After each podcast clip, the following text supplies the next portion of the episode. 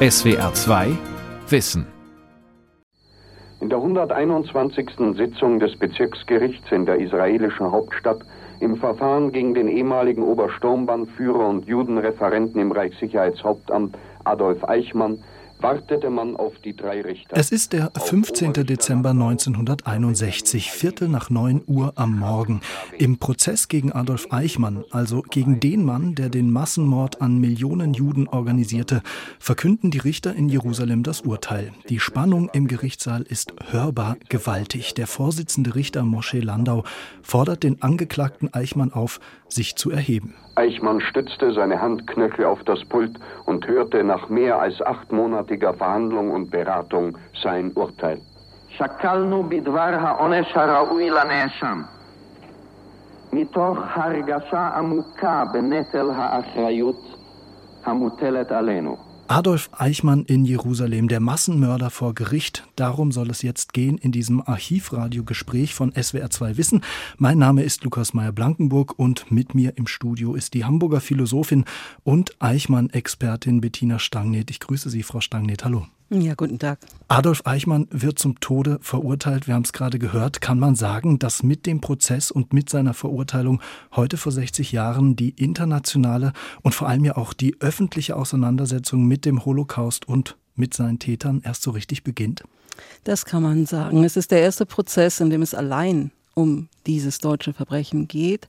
Es gab ja schon einmal den Nürnberger Prozess der Alliierten gleich nach dem Krieg 1945. Dafür hätte man Eichmann auch schon sehr gern gehabt. Er war der höchstrangige überlebende Verantwortliche.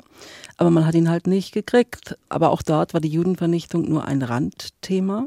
In Jerusalem jedoch ist es eben Eichmann, der vor Gericht steht. Es ist die Wende, es ist die Wende in der juristischen Aufarbeitung dieser Verbrechen. Aber es ist auch eben die Wende in der Forschung. Vor dem Eichmann-Prozess gab es nicht mal 20 Publikationen zur Judenvernichtung weltweit. Adolf, בנו של Adolf Karl Eichmann.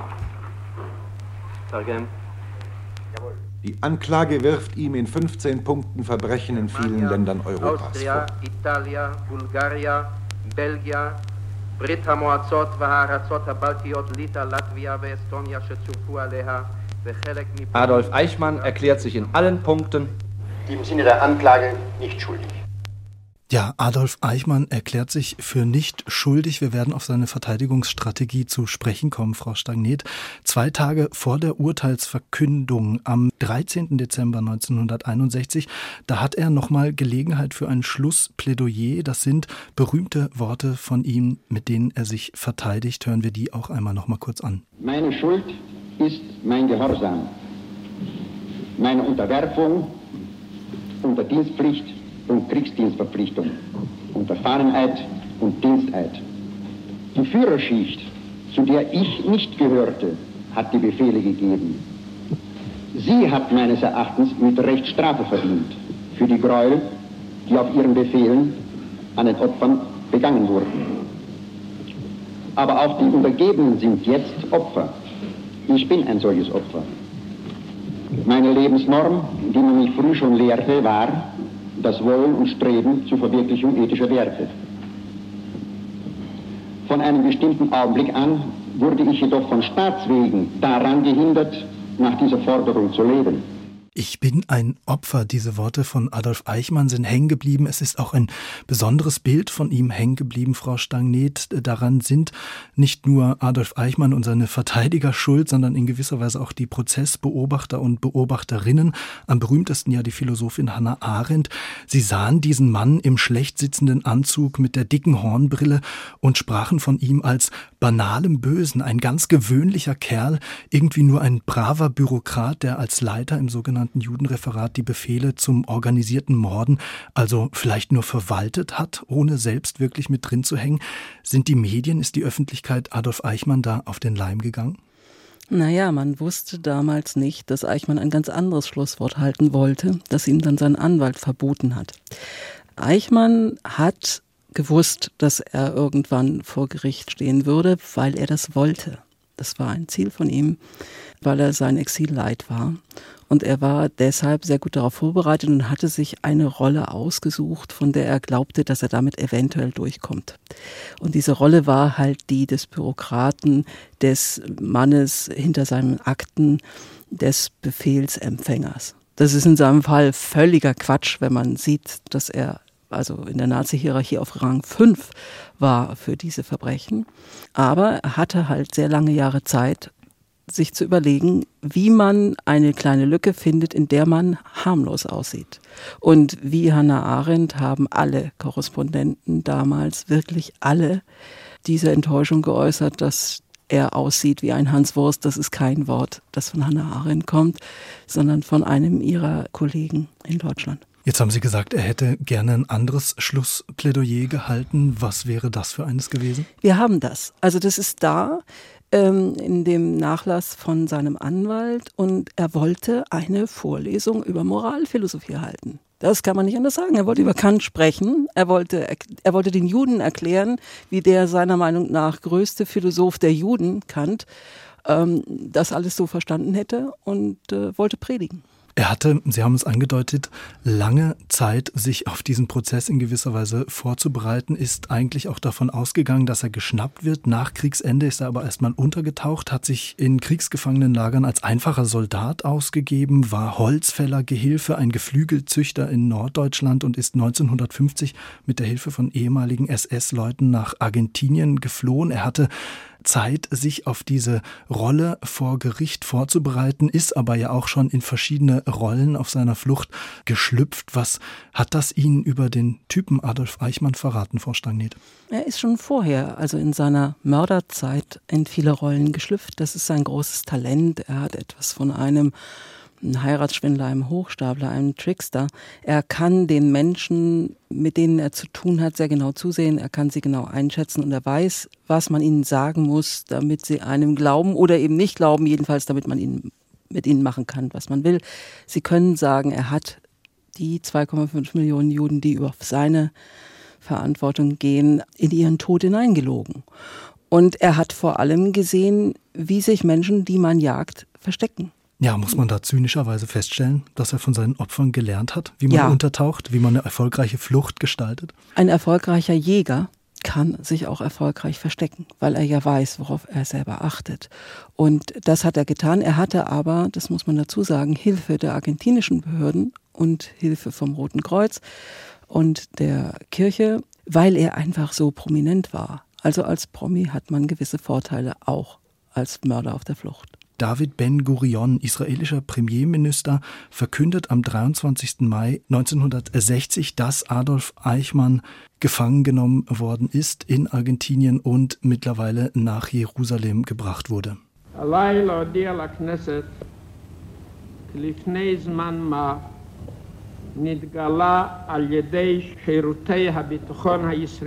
Den israelischen Sicherheitsbehörden sei es gelungen, sagt David Ben-Gurion, den größten Nazi-Verbrecher aufzuspüren, Adolf Eichmann. Mit anderen Nazi-Größen ist er verantwortlich für die sogenannte Endlösung der Judenfrage.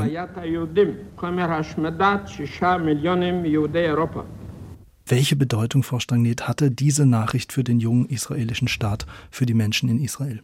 Zunächst mal hat es eine riesige Bedeutung für Ben Gurion selbst. Er wusste, wer Eichmann ist seit Ende der 30er Jahre. Da steht Eichmann schon in seinem Tagebuch. Also er nannte ihn danach dann den Judenfeind Nummer eins.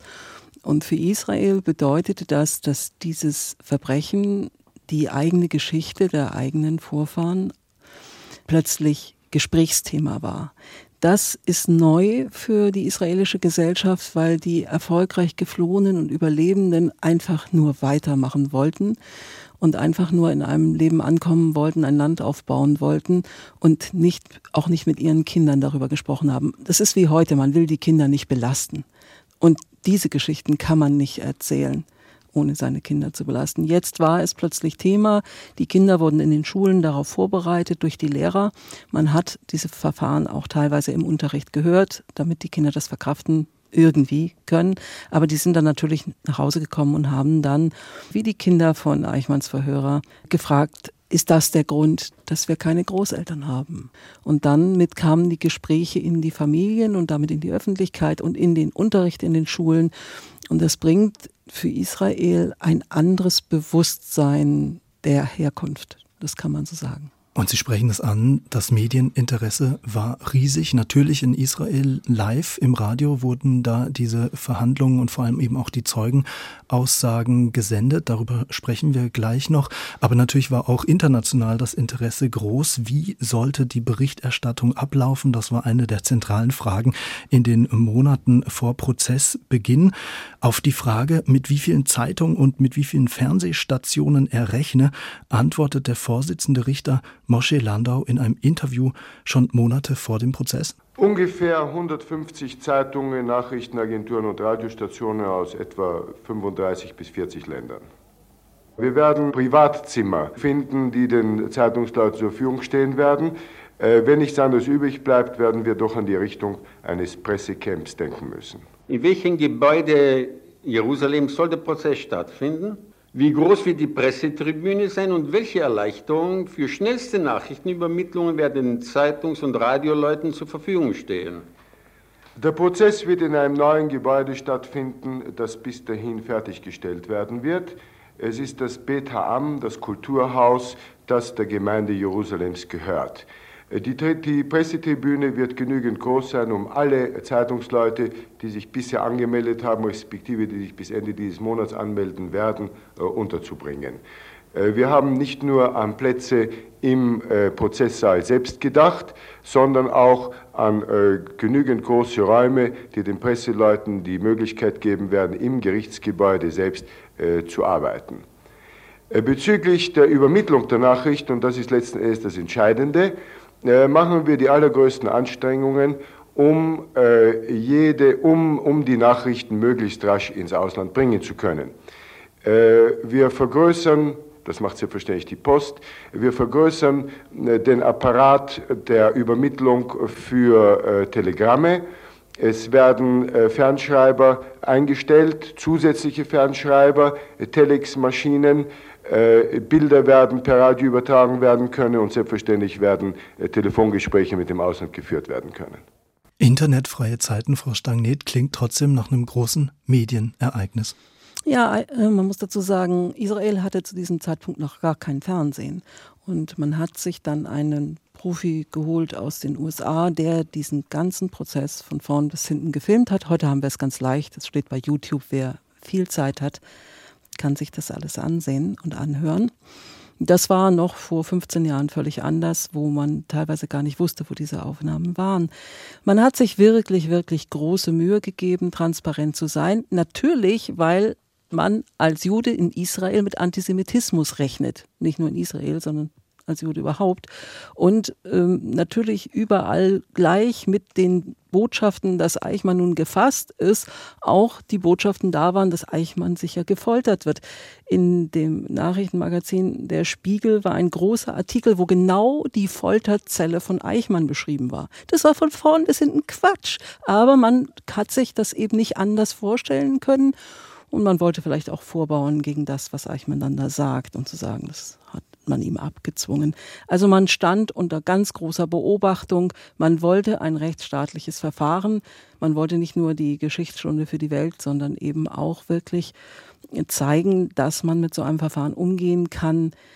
Und das ist ziemlich gut gelungen. Ja, und ähm, Sie sprechen es an, man hat viel über diesen Prozess schon im Vorhinein gesprochen. Es gab auch viele Monate Zeit dafür. Das Interview, was wir gerade gehört haben mit Moshe Landau, mit dem Vorsitzenden Richter, das stammt aus dem September 1960, also rund sieben Monate bevor der eigentliche Prozess dann selbst beginnen konnte, im April 1961.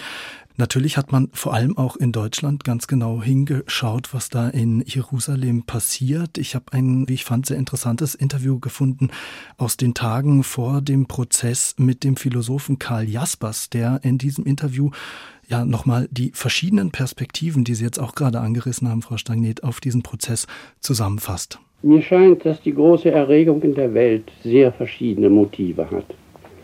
Das einfachste Motiv ist die Befriedigung darüber, dass dieses Ungeheure, was geschehen ist, wenigstens an einem der Verbrecher Strafe findet.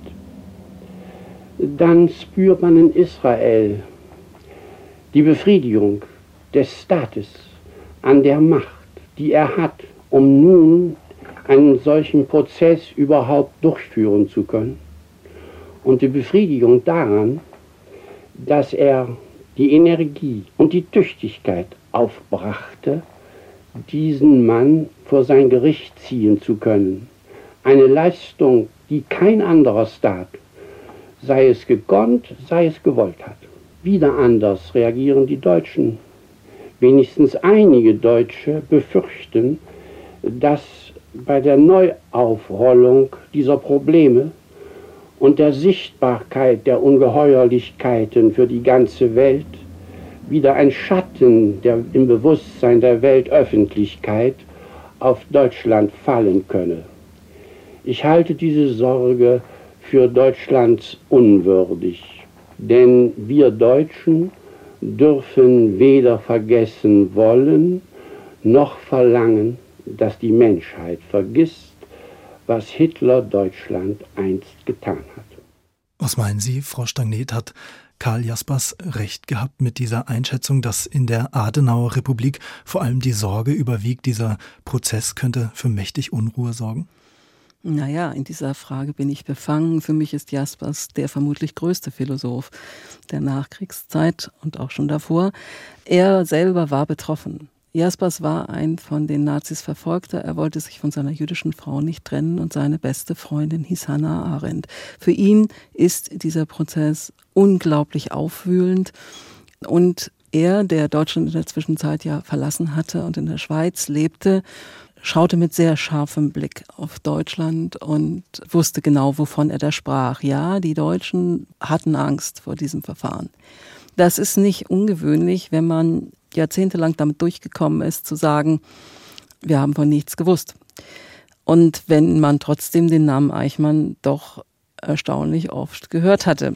Und insofern wusste man nicht, was Eichmann erzählen würde. Man wusste nicht, an wen er sich erinnern würde. Man hat auch nicht gewusst, wie unglaublich loyal Eichmann ist. Also, dass er Menschen nicht verraten hat.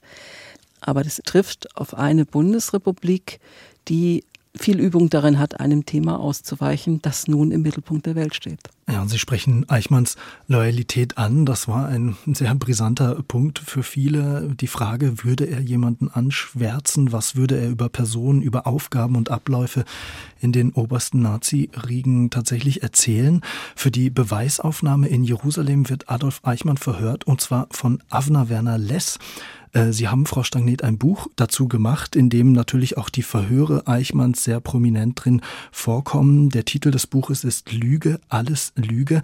Zunächst mal gefragt, wer war dieser Polizeihauptmann Less? Less war ein Experte für organisierte Kriminalität, für organisiertes Verbrechen, und zwar Wirtschaftsverbrechen eigentlich. Das war der geniale Schachzug, ihn zum Verhörer von Eichmann zu machen. Er war ein unglaublich begabter Mann, wenn er Menschen Wahrheiten entlocken wollte, weil er nett war. Man konnte ihn unterschätzen und das ist Eichmanns riesengroße Schwäche. Er unterschätzt leidenschaftlich gern Menschen, vor allem wenn sie Juden sind. Und ähm, Les war ein gebürtiger Deutscher, musste Deutschland verlassen. Und für ihn war das eine besondere Herausforderung. Er musste ja mit Eichmann am Tisch sitzen als Speerspitze eines Polizeibüros, das ähm, eine riesige Ermittlungstruppe, die alle Beweise und Akten sammelte. Das ist angelsächsisches Recht, da macht das die Polizei. Und Les musste in dieser Zeit äh, mit Eichmann am Tisch sitzen, 275 Stunden. Und sein eigener Vater war einer der letzten Juden, die Eichmann aus Berlin in die Vernichtungslager deportieren ließ. Das ist schwierig, kann man sich mal vorstellen, menschlich. Dann die ganzen Leute dort waren isoliert von ihren Familien. Und Les schreibt Tagebuch. Das ist einer der Gründe, warum wir so viel darüber wissen. Wie er vorgeht, wie er sich fühlt, wie er damit irgendwie zurande kommt. Und Les nimmt eine ganz einfache Strategie.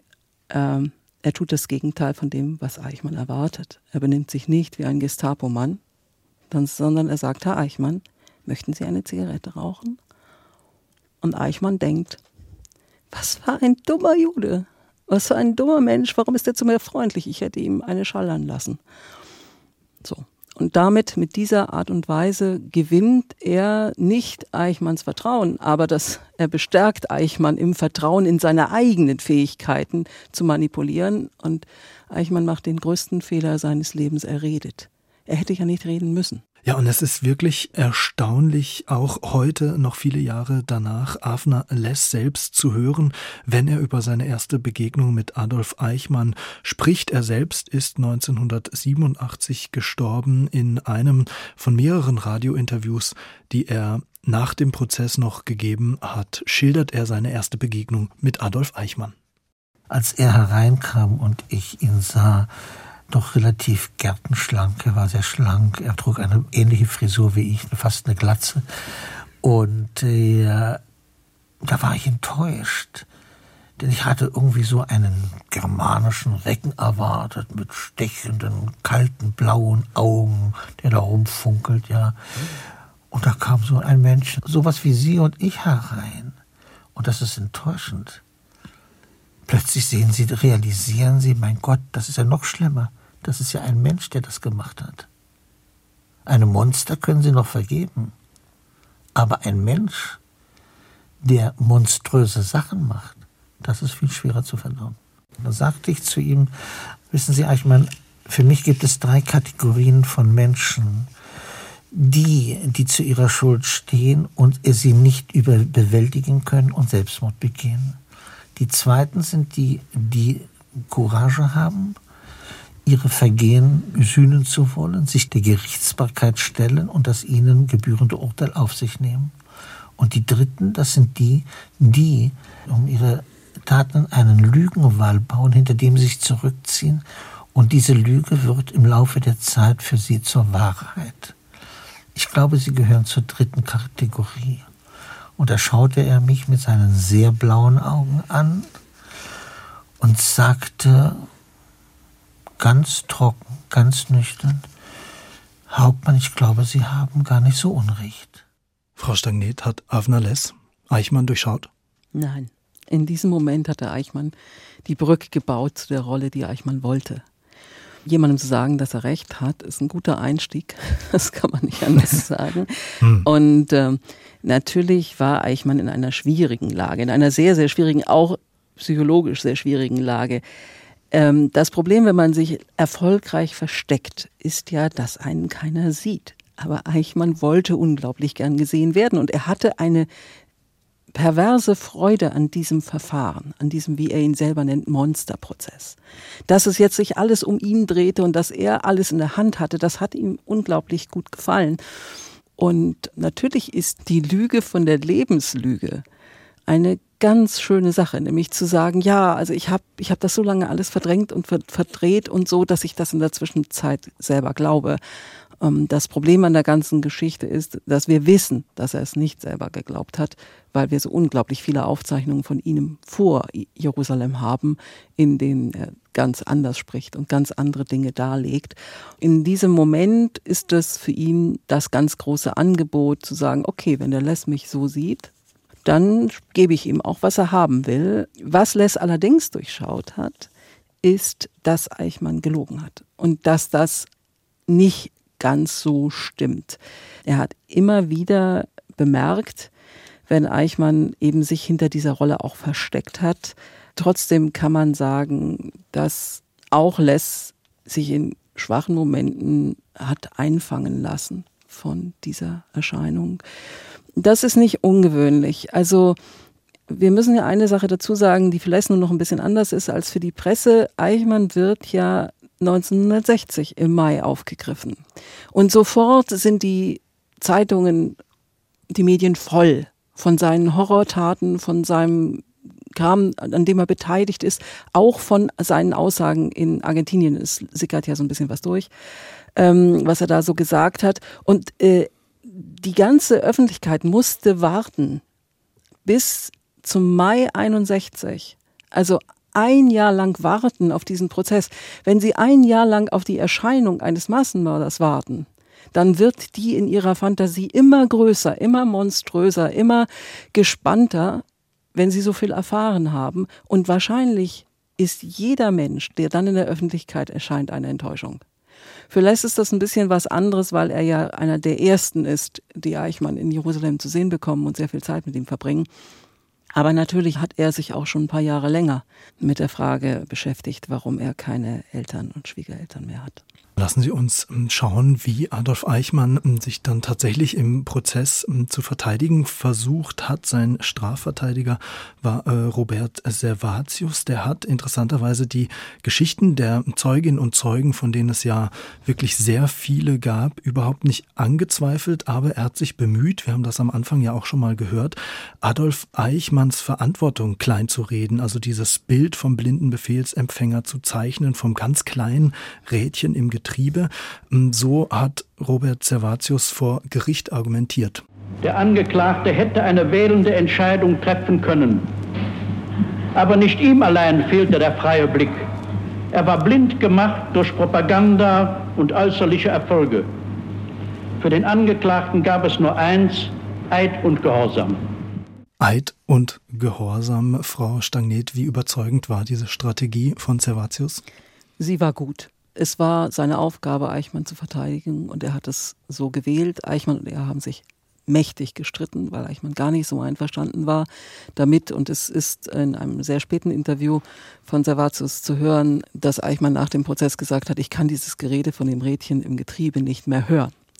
Er hätte sich gerne selbstbewusster dargestellt. Er hätte sich gerne selbstsicherer äh, gezeigt, als er das sollte. Und er hätte auch gerne mehr argumentiert, warum er getan hat, was er getan hat.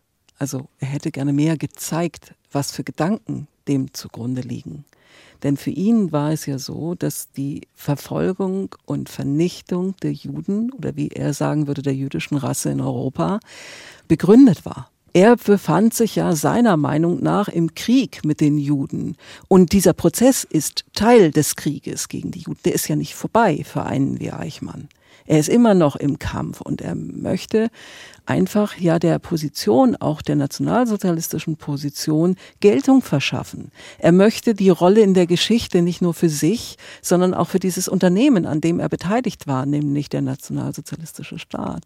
Das ist für ihn etwas, das er gern auch geachtet wissen möchte. Und was ihm eben Servatius anbietet, ist diese Rolle des völlig unwichtigen Menschen, der da irgendwie so hineingestolpert ist und so aus Versehen an Mord von sechs Millionen Juden mitgewirkt hat. Das ist bedingt glaubwürdig, klar, wenn man auf die Fakten guckt. Es ist aber sehr glaubwürdig, wenn der Angeklagte sich so geben kann, wie Eichmann sich dann geben konnte. Es gibt ganz wenige Fälle während dieses Verfahrens und wie gesagt, man kann sie sich alle online anschauen, diese Sitzungen. Es gibt ganz wenige Fälle, in denen er wirklich aus der Rolle fällt in denen er wirklich explodiert, in denen er sichtbar ist als der, der er war. Servatius hat eine, noch eine zweite Entscheidung getroffen, das haben Sie schon angedeutet.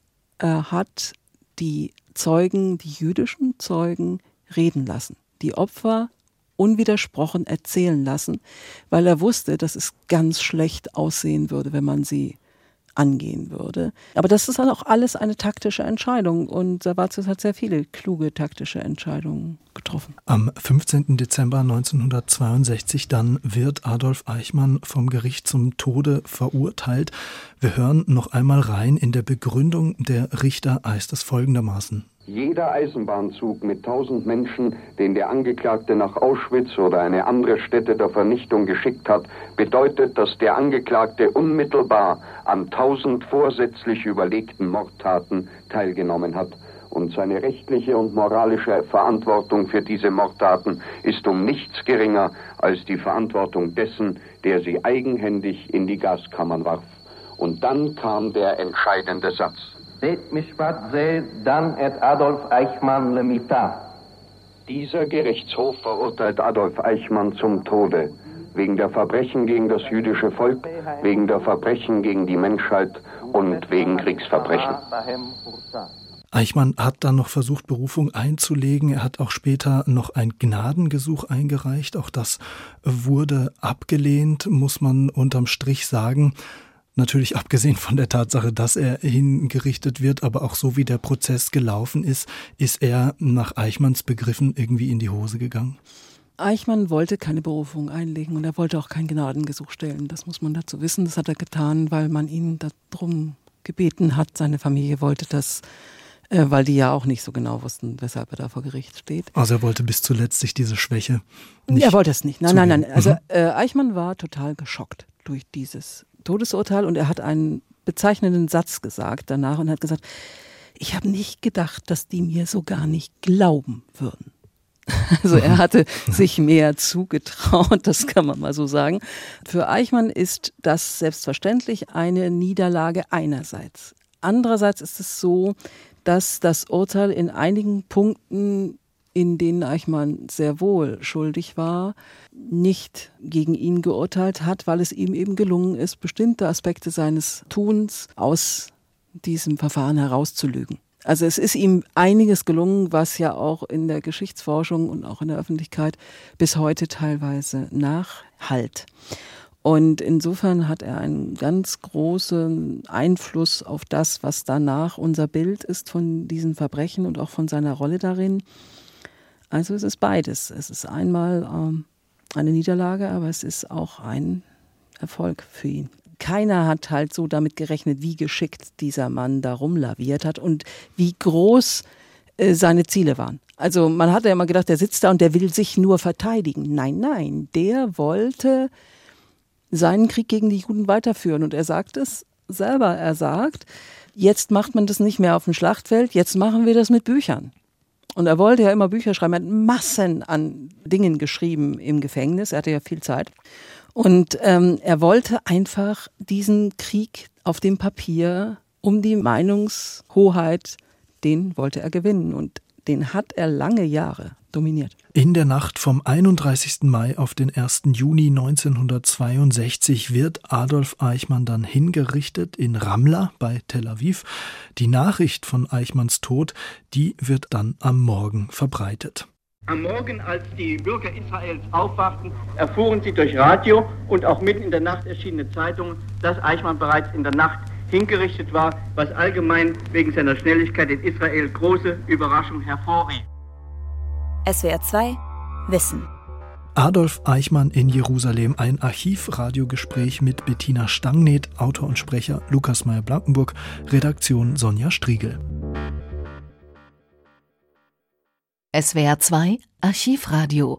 Viele weitere historische Tonaufnahmen gibt es, thematisch sortiert, unter archivradio.de. SWR 2 Wissen. Manuskripte und weiterführende Informationen zu unserem Podcast und den einzelnen Folgen gibt es unter swr2wissen.de.